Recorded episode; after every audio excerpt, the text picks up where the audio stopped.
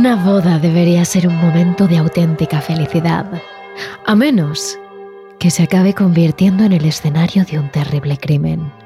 Estas alegres celebraciones y las lunas de miel pueden llegar a su fin de forma abrupta por culpa de una muerte inesperada. Desde los novios a la familia o algún invitado celoso, cualquiera puede ser la víctima, pero también el sospechoso. Conoce algunos de los casos más impactantes de bodas sin un final feliz en A Wedding and a Murder, uno de los más de 70 documentales de True Crime que puedes encontrar en Hey You. Hey You es el primer y único servicio de streaming de realities por suscripción que te permite adentrarte en un mundo infinito de docuseries de True Crime que abordan los más escalofriantes casos reales. Podrás encontrar desde los violentos crímenes pasionales en Snap y Killer Affair hasta los estremecedores casos relatados de Ice Cold Blood con Ice-T y Listens to Kill. Prepárate porque esta cantidad de True Crime requiere de un maratón. Y puedes ver los episodios en streaming o descargarlos directamente en tus dispositivos para verlos en cualquier momento y en cualquier lugar. Solo tienes que ir a heyu.com para comenzar tu prueba gratuita. Descubre tu nueva obsesión.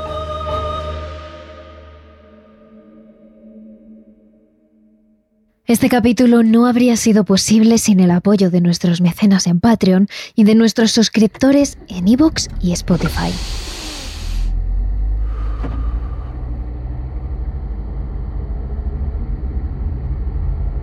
...18 de junio por la noche... ...un coche circula por la oscura carretera de Ohio... El conductor no para de pensar en lo que acaba de suceder. Todavía no es consciente de lo que ha hecho. Le remuerde la conciencia. Aunque hay algo en el que ha despertado, que se ha encendido dentro y que en cierta manera le gusta. Unos cuantos kilómetros más allá, un coche de policía aparece tras él en la carretera. Le hace una señal con las luces. Tiene que detenerse en el arcén. Jeffrey reduce la velocidad y se detiene pasada una curva. Sabe que es culpable. Sabe lo que lleva en las bolsas de basura del asiento de atrás. Pero permanece impasible mientras los agentes se acercan a su vehículo.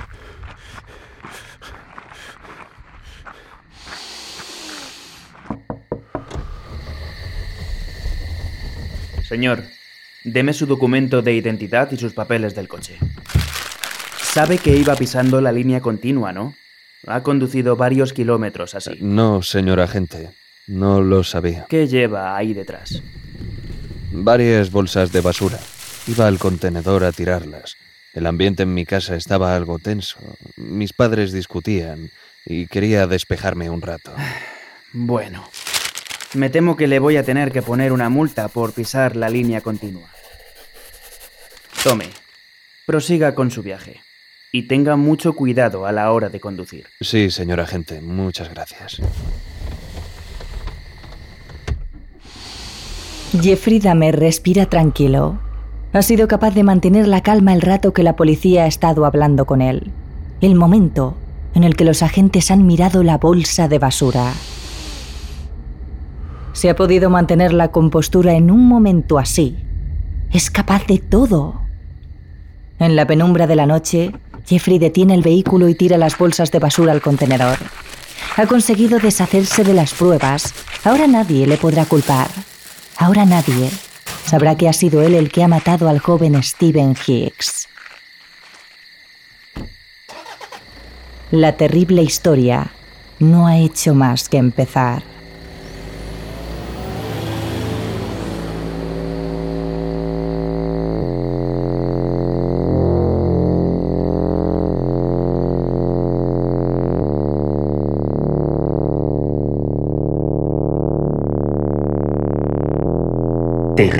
Nocturnos con Emma Entrena y Silvia Ortiz. A partir del 59 tuve una fantasía recurrente, la de encontrarme con un autoestopista en la carretera, tomarlo como rehén y hacer lo que yo quisiera. Tres años después, cuando tenía 18 años, iba conduciendo a casa y vi a alguien que hacía autostop a una milla de mi casa. Pensé para mí mismo, ¿Debería detenerme y recogerlo? ¿O debería seguir adelante? Ojalá hubiera seguido adelante, pero no. Me di la vuelta, lo recogí y fue entonces cuando la pesadilla se convirtió en realidad. Estas fueron las palabras que el propio Jeffrey Dahmer dijo en una de sus entrevistas cuando estaba en prisión. A Jeffrey Dahmer se le considera uno de los asesinos más temidos de la historia. No solo hablamos de Estados Unidos, sino del mundo. Un hombre que ha sobrepasado todos los límites, que ha acabado con la vida de personas inocentes, las ha descuartizado e incluso, en el peor de los casos, se ha comido su propia carne.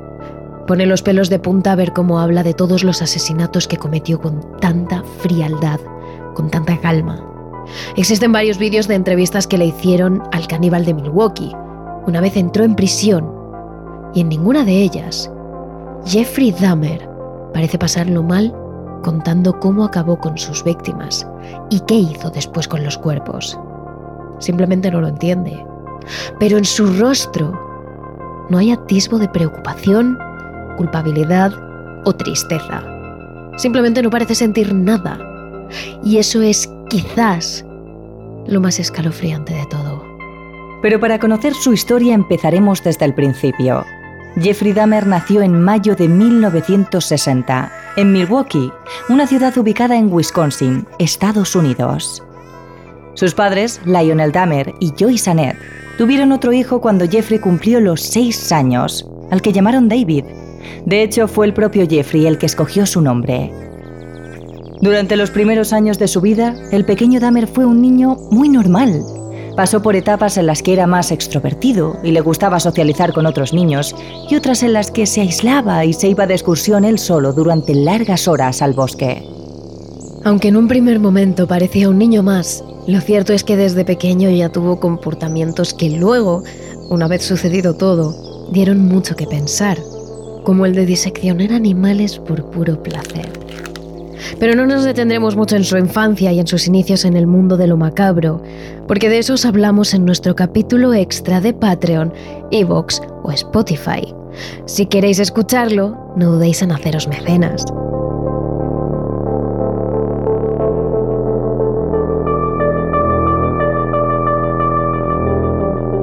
Cuando Jeffrey llegó a la adolescencia se había convertido en un joven solitario al que no le gustaba compartir su vida o sus pensamientos con nadie. De hecho, allá por el año 1978, cuando se graduó en el instituto, sus compañeros le veían como un chico callado y que pasaba muy desapercibido. Y entre los alumnos se rumoreaba que Jeffrey era alcohólico, porque siempre llegaba a clase oliendo alcohol e incluso algunas veces parecía algo borracho. Y precisamente en ese mismo año, la vida de Jeffrey se desmorona. Su padre Lionel se va a vivir a un motel cercano y su madre Joyce se va de casa junto a su hijo menor, David, a Wisconsin, dejando a Jeffrey solo en Ohio. Es entonces cuando el joven de 18 años se queda en esa casa, abandonado, intentando hacer frente al divorcio de sus padres y sin contarle a nadie sus problemas, ahogando sus penas en alcohol. En plena adolescencia, Jeffrey Dahmer comienza a dar rienda suelta a sus fantasías sexuales. Desde hacía tiempo, él sabía que le excitaban los hombres, pero aquellos que no estuviesen en sus plenas facultades. Al joven le encantaba imaginarse al lado de un hombre inconsciente, al que poder hacerle lo que quisiera. Poco a poco, las fantasías sexuales de Jeffrey son más extremistas, y en su casa de Ohio empieza a dejar salir sus impulsos asesinos hasta que llegó el día en el que Jeffrey se cobró a su primera víctima. Uh, y prácticamente tenía toda la casa para mí. Estaba bebiendo mucho durante esa época y estaba solo, no uh, sé, buscando algo también, alguna forma de encontrar algo de satisfacción, algo de placer. Actué según mis fantasías y ahí es donde todo salió mal. Tan solo tres semanas después de su graduación, el 18 de junio, de vuelta a casa, Dahmer se encuentra un joven que hace autostop en la carretera. Había sido su fantasía sexual desde hacía mucho tiempo. El poder montar a un joven en su coche, llevarle a casa y hacer con él lo que quisiera. En un primer momento, Dahmer intentó quitarse ese pensamiento de la cabeza, pero su instinto le hizo pisar el freno justo cuando estaba a pocos metros del joven. Unos minutos más tarde, Jeffrey y el nuevo acompañante, un chico llamado Steven Mark Hicks, de 19 años, estaban montados en el coche camino a casa de Dahmer. Steven le contó que iba a un concierto de rock, pero aceptó tomar unas cervezas con su nuevo amigo, que en tan solo unas horas se convertiría en su peor pesadilla. Ambos estuvieron en casa de Jeffrey tomando cerveza y riendo. Desde un primer momento, Steven le habló de varias chicas, rollos y exnovias que habían pasado por su vida. Mientras Dahmer lo escuchaba, sabía que no tendría ninguna posibilidad de tener nada con él, porque el joven Hicks era heterosexual. Pero que este no quisiera para Jeffrey Dahmer no era un impedimento. Al cabo de un rato, Steven dijo que se iba al concierto. Justo cuando estaba a punto de salir de casa de Dahmer, este le golpeó dos veces con una pesa que tenía cerca. El chico de 19 años cayó al suelo y Jeffrey lo estranguló hasta que acabó con su vida. Lo peor llega después, cuando Jeffrey culminó su terrible fantasía sexual, dándose placer al lado del cadáver.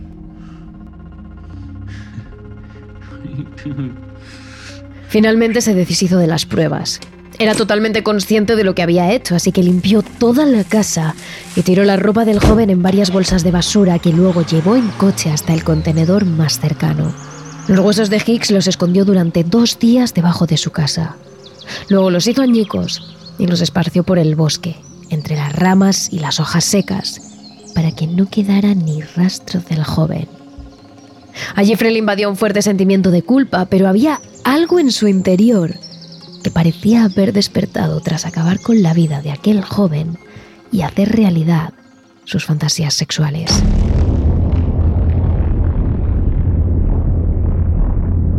A finales de ese verano, su padre descubre que el joven Jeffrey está solo en casa y decide internarle en la Universidad de Ohio. Desgraciadamente, el chico pasa los días y los meses borracho, vendiendo sangre a los laboratorios para sacar algo de dinero y conseguir más alcohol. Es entonces cuando su padre decide poner punto y final al terrible camino por el que estaba yendo su hijo. Le dije, Jeff, se te están cerrando muchas puertas. Quizá puede que el ejército sea lo que necesites. Este corte, sacado del documental estadounidense Biography Channel, recoge las palabras de Lionel Dahmer en una de las entrevistas posteriores a la detención de su hijo. Y es eso lo que precisamente hizo. Al cabo de unas semanas, Jeffrey Dahmer estaba alistado en el ejército, donde le prepararon para ser personal médico de campaña. En aquel tiempo, el joven aprendió mucho sobre anatomía humana e incluso se podría decir que por primera vez le emocionaba lo que estaba haciendo. Durante ese periodo la disciplina le vino bien a Jeffrey, que volvió a su casa mucho más fuerte a cómo se fue y muchísimo más extrovertido y sonriente. Sin embargo, esta buena etapa no duró mucho tiempo. Poco después le destinaron a Alemania y allí volvió a beber y sus superiores decidieron darle la licencia antes de tiempo para quitárselo de encima. Le dijeron que volviera a casa, pero en su lugar, Dahmer cogió un avión a Miami. Una vez allí intentó buscarse la vida, pero tras unos meses, la bebida fue más fuerte que él. Pese a que encontró algunos trabajos, acabó gastando todo lo que tenía en la bebida. Ni siquiera tenía dinero para pagar una casa, así que dormía en la playa. Finalmente le acabaron deteniendo y Jeffrey optó por llamar a su padre. Lionel lo llevó de vuelta a casa, pero ya un poco desesperado después de haberle mandado a Alcohólicos Anónimos, al psicólogo y además grupos de ayudas, decide llevarlo a que pasara unos días a casa de su abuela, en Milwaukee. Dahmer adoraba a su abuela y ella vivía muy apegada a la comunidad y a la iglesia. Quizás pudiera encontrarle una buena mujer, reformarle, animarle a trabajar. Y durante un tiempo todo aquello funcionó. Dahmer volvió a ir a la iglesia, de forma ferviente además. Siempre acompañaba a su abuela. Estar cerca de la religión le servía para calmar sus instintos y sobre todo para calmar su conciencia tras el primer asesinato que ya había cometido. Incluso, apoyándose en la religión, intentó dejar de lado su condición sexual, dejar de ser homosexual, sin saber que era imposible. También encontró varios trabajos, de alguna forma a los ojos de todos se estaba reformando, pero lo cierto es que por dentro sus impulsos seguían ahí. Y Jeffrey buscó la forma de calmarlos.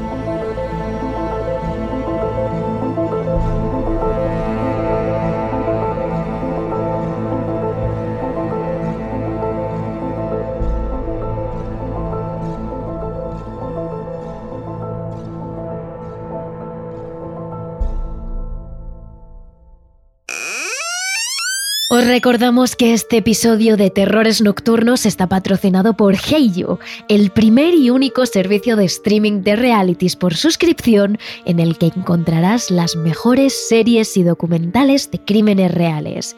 En Heiyu tienes el kit de supervivencia definitivo para los fríos días de invierno. 70 docuseries de True Crime que exploran los casos y crímenes reales más escalofriantes.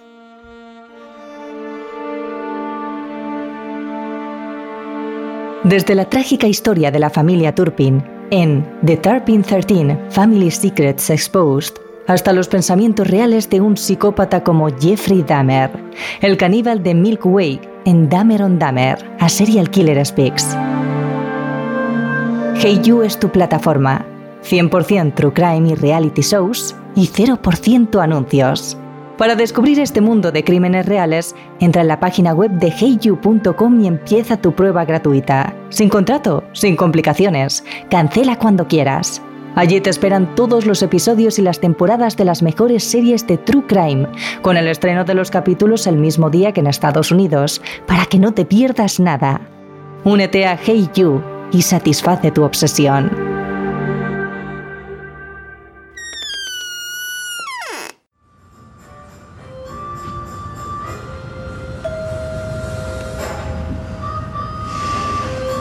En una ocasión, el joven buscó la forma para robar un maniquí masculino de una tienda de ropa y llevarlo a su habitación, en la casa de su abuela. Era un hombre de plástico, sí, pero cumplía con todas sus fantasías. Era musculoso, atractivo, alto y sobre todo, sumiso. Zombie, inmóvil. Nunca se alejaría de su lado. Así que Dahmer utilizaba ese maniquí para masturbarse y calmar sus ansias. Pero una mañana su abuela lo descubrió y le hizo tirarlo y acudir a la iglesia para atajar el que ella creía que era el problema, su homosexualidad. Así que Dahmer tuvo que pasar al siguiente nivel. Por las noches salía de fiesta a bares de ambiente gay y también a saunas. Las saunas eran el lugar perfecto para encontrar a un amante y tener relaciones sexuales sin compromiso. Pero eso no calmaba sus ansias.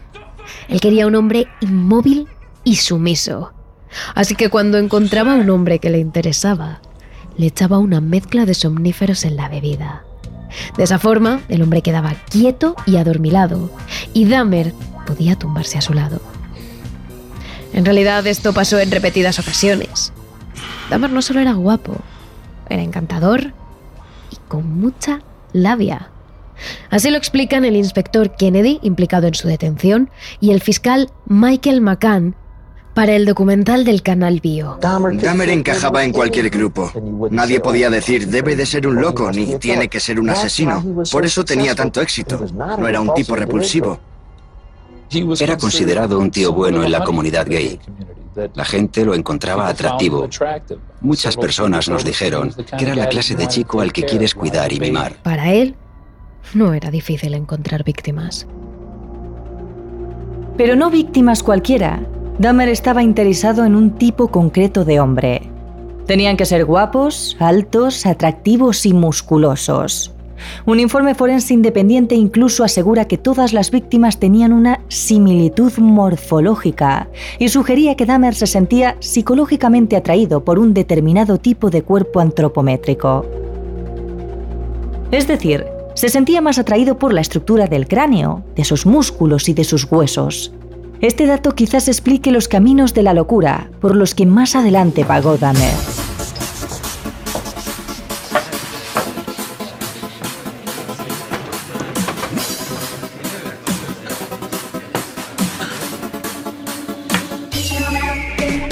En ese contexto, el 20 de noviembre de 1987, Jeffrey conoció al joven Steve Twomey, de 25 años, en uno de esos locales de ambiente de Milwaukee y con su encanto lo convenció de que fuera con él al Hotel Ambassador de Milwaukee. Lo que pasó a partir de ese momento desencadenó finalmente al asesino en serie que Dahmer llevaba dentro. Y así lo contó él mismo en una entrevista que concedió en 1993 al programa Inside Edition. Le eché unos cuantos somníferos en la bebida para dejarlo inconsciente. Solo quería pasar la noche con él. Cuando me desperté por la mañana, tenía los antebrazos llenos de cardenales y él tenía el pecho morado y le salía sangre de la boca. Estaba colgando por un lado de la cama. No recuerdo haberlo matado a golpes, pero debí de hacerlo. Sin embargo, una vez Jeffrey se encontró con el cadáver, ni un solo nervio recorrió su cuerpo. Frío como el acero. Dahmer compró una enorme maleta para meter el cuerpo de Tuomi y transportarla en un taxi hasta la casa de su abuela. Durante una semana guardó el cuerpo allí. Después de eso, Dahmer cortó el cadáver y lo metió en bolsas de basura. Finalmente, con un mazo, convirtió los trozos que quedaban en astillas y los tiró por los alrededores de la casa. Sin embargo, durante dos semanas más, conservó el cráneo del joven para utilizarlo durante sus fantasías el asesino se había desatado.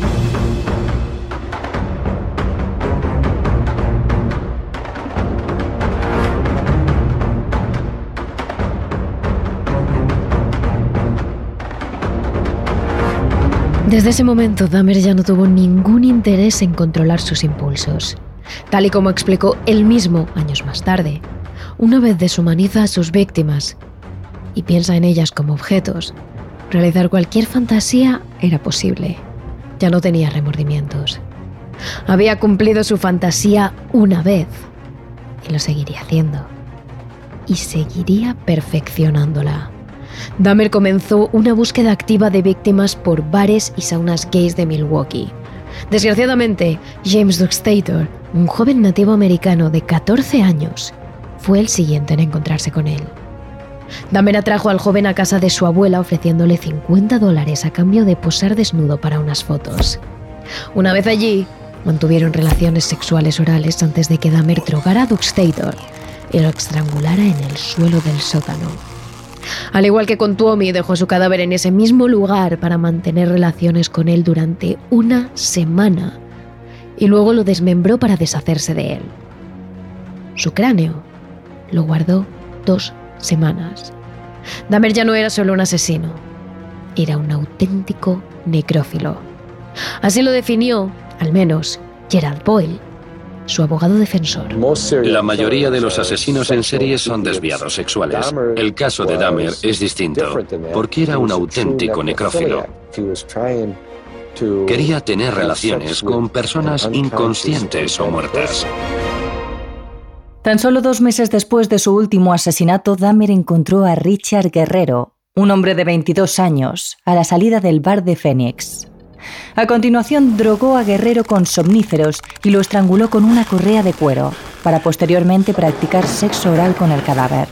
Finalmente le hizo pedazos para meterlo en bolsas de basura y que lo recogiera el camión al día siguiente. Después, conservó el cráneo.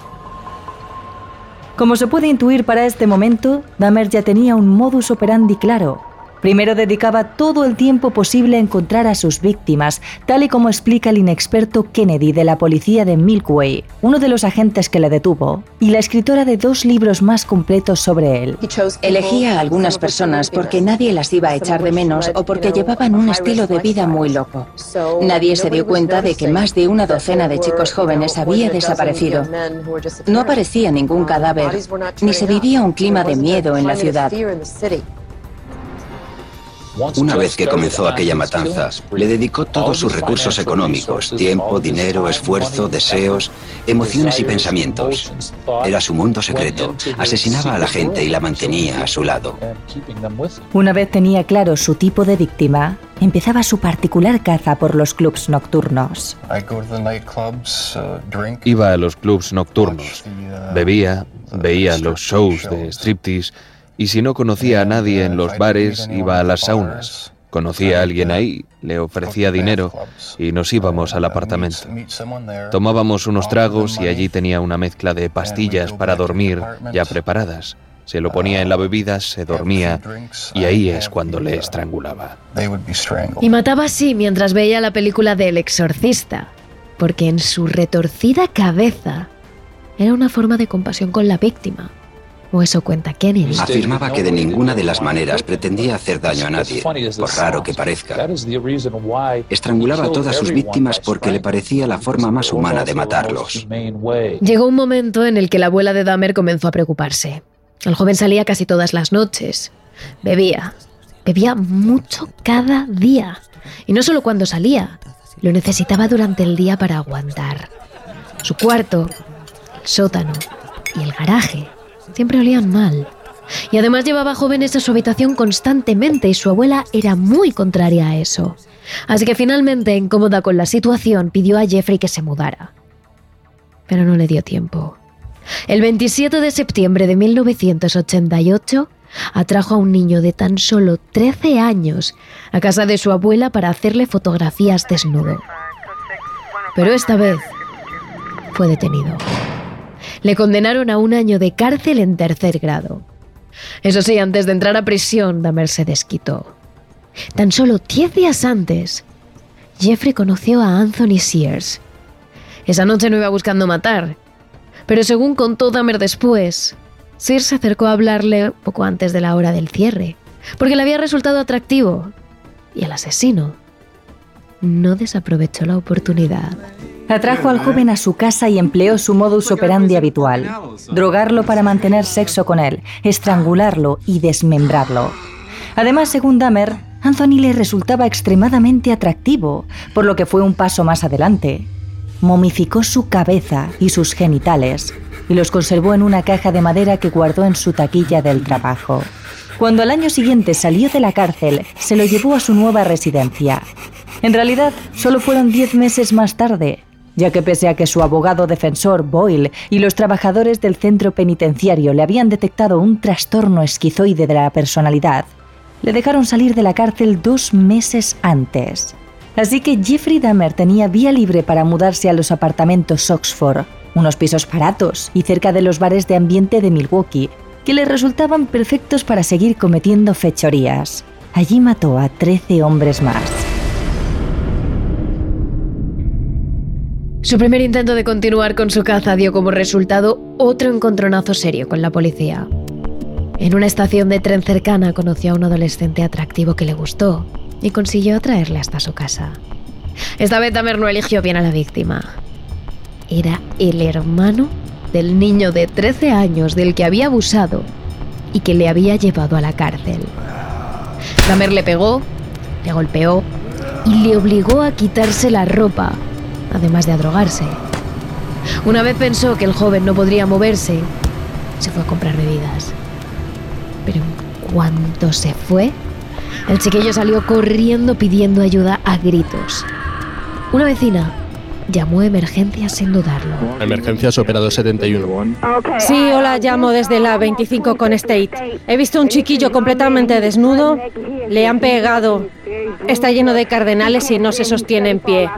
No lleva ropa, está verdaderamente mal. Sin embargo, aprovechando el estigma que tenían los homosexuales en la época, Tamer le dice a la policía que el chico es su amante, que solo habían tenido una pelea, cosas de gays. Alega, ya sabe cómo somos, y miente, diciendo que su pareja es mayor de edad. La policía, que ni siquiera comprobó que Dahmer estaba en la lista de agresores sexuales, decidió no meterse en una pelea de homosexuales, y menos si uno de ellos era racializado. Así que los agentes dejaron finalmente al adolescente con Dahmer. Nada más cerraron la puerta, Jeffrey Dahmer lo asesinó.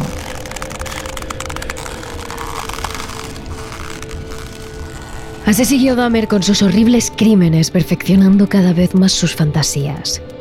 Poco después se hizo con un bidón de 215 litros llenos con algún tipo de ácido para disolver ahí las extremidades y los torsos de los cuerpos. Después de un par de semanas, el contenido del bidón se había convertido en un lodo espeso que tiraba por el inodoro. Después, cocía los huesos en la cocina, lo que desprendía un olor horrible que llegaba hasta las casas de los vecinos. y que poco a poco iban sospechando. Lo cierto es que cada vez tenía que ir un paso más allá para satisfacer sus bajos instintos. Primero era drogar, luego matar, después desmembrar, luego conservar los cuerpos de formas extrañas. El próximo paso para sentir que los hombres se quedaban junto a él era hacer fotos a sus cuerpos mientras pasaban por los diversos puntos del desmembramiento. Y cuando las fotos, la necrofilia y la conservación de partes del cadáver no fueron suficientes, llegó el canibalismo. Estaba probando cosas y ahí es cuando empezó el canibalismo. Comerme el corazón y los músculos del brazo eran una forma de hacerme sentir que ellos eran una parte de mí. Al principio era solo curiosidad. Luego se volvió obsesivo. Sin embargo, pese a todas las víctimas que seguían acumulándose en sus neveras y congeladores, no había encontrado a su víctima perfecta. Un hombre atractivo, sumiso, casi inmóvil y que nunca se fuera. Así que su siguiente paso fue aplicar sus limitados conocimientos médicos para conseguir lo que él llamaba un zombie. Intentó hacer lobotomías. Así lo explicaba él mismo. Después intenté mantener a la persona viva induciéndole algo así como un estado zombie. Les inyectaba primero una especie de solución de ácido en su cerebro o agua caliente pero nunca llegó a funcionar. Las pobres víctimas morían a las 24 horas y Jeffrey Dahmer volvía a empezar. El 22 de julio de 1991, Tracy Edwards, su última víctima, consiguió escapar del apartamento de Dahmer esposado y casi sin ropa. El joven consiguió parar una patrulla de policía y entre gritos y sollozos contar cómo Jeffrey le había drogado, golpeado con una barra y le había intentado asesinar. Esta vez los agentes decidieron investigar, fueron a los apartamentos Oxford y aunque Jeffrey intentó volver a jugar la carta de que solo estaban practicando sexo duro, la policía decidió revisar la habitación de Dahmer. Allí encontraron 83 fotos de cuerpos en diversos estados de desmembramiento y descomposición. Dahmer intentó huir, pero fue detenido.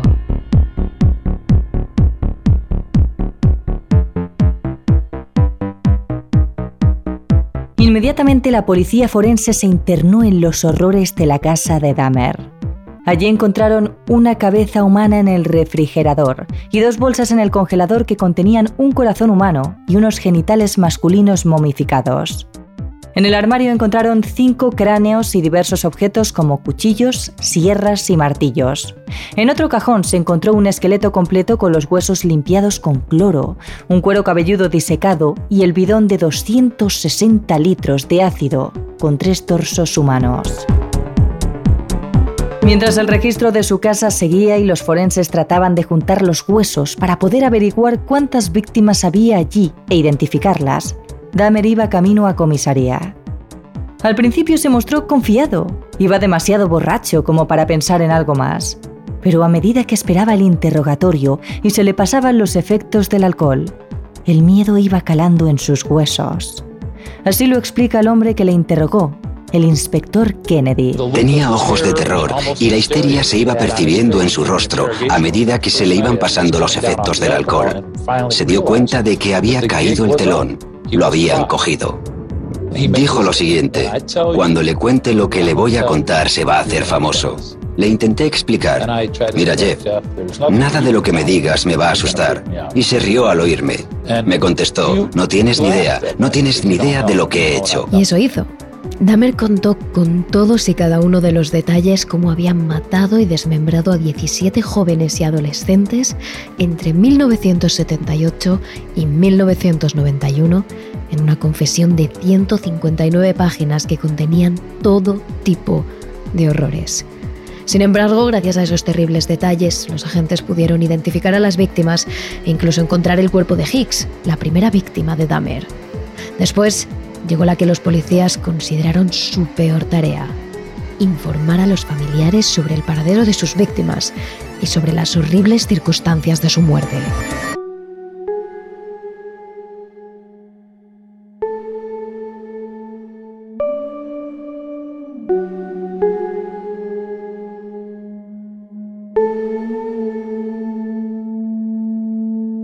Día del juicio, Dahmer se declaró culpable y en Milwaukee no existe la pena de muerte.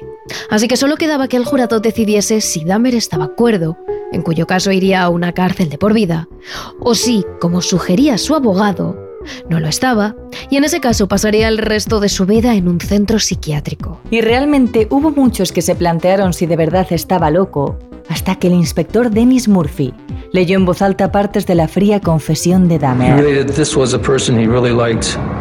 He indicated that he had filleted his heart and kept it in the freezer, and he also kept his bicep. He indicated that he had eaten the thigh muscle of this subject, but it was so tough he could hardly chew it. He then purchased a meat tenderizer and used it on the bicep. Después de eso al jurado no le quedaba ninguna duda. Era un asesino frío y calculador, no un enfermo. Aún así, antes de cerrar el caso, el juez dejó que los familiares de las víctimas hablaran.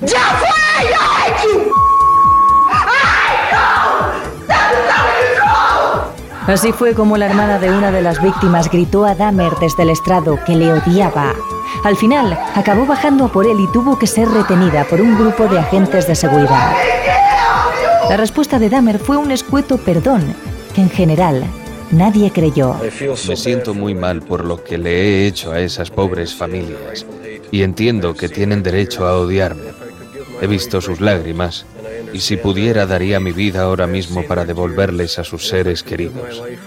De verdad que lo siento muchísimo.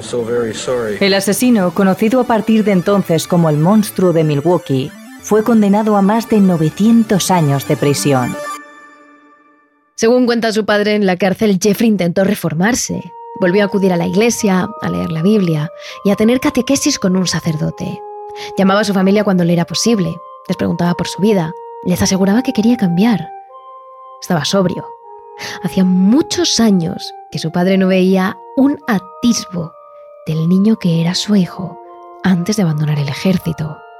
No se llevaba mal con sus compañeros de prisión. Como decíamos, era encantador, tenía labia, encajaba en cualquier grupo. Solían llamarle JD e incluso pedirle consejos espirituales.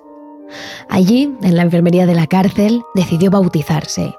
Y el cura que le daba catequesis no vio problema pese a sus pecados, le parecía simpático. Así lo contaba mismo. Era una persona muy simpática. Yo siempre tuve la impresión de que estaba hablando con un niño pequeño que tenía el cuerpo de un adulto. Se interesaba y se emocionaba mucho con las típicas cosas que le gustan a los niños. Sin embargo, años después, en entrevistas, Jeffrey reconoció que no había olvidado sus instintos, que incluso en la cárcel seguía queriendo matar, y que si no lo hacía era porque no tenía la oportunidad. Los que sí tuvieron oportunidad de atacarle fueron otros presos.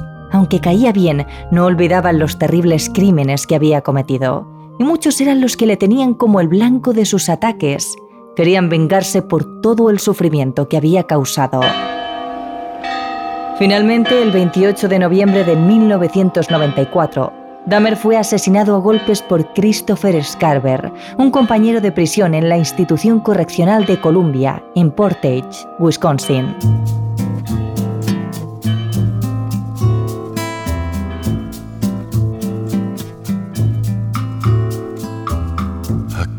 seem to face up to the facts. Tense and nervous, I can't relax. I can't sleep, my bed's on fire. Don't touch me, I'm a real live wire. Psycho killer.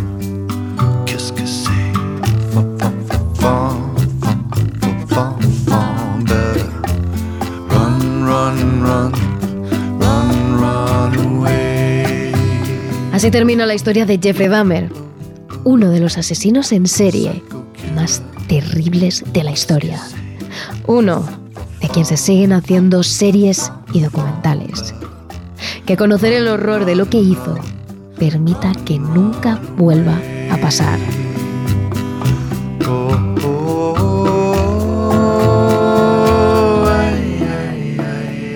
Sin embargo, en estos casos de criminales siempre surge la misma pregunta. ¿El criminal nace o se hace? ¿Es innato o es algo adquirido dependiendo de la vida que le toque vivir? Para nosotras es imposible resolver esa duda.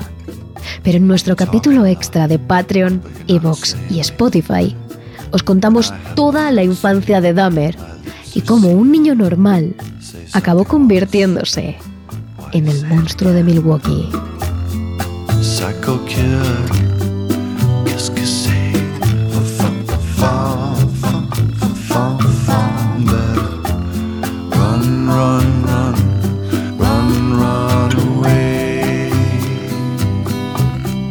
Cierto, una noticia muy importante.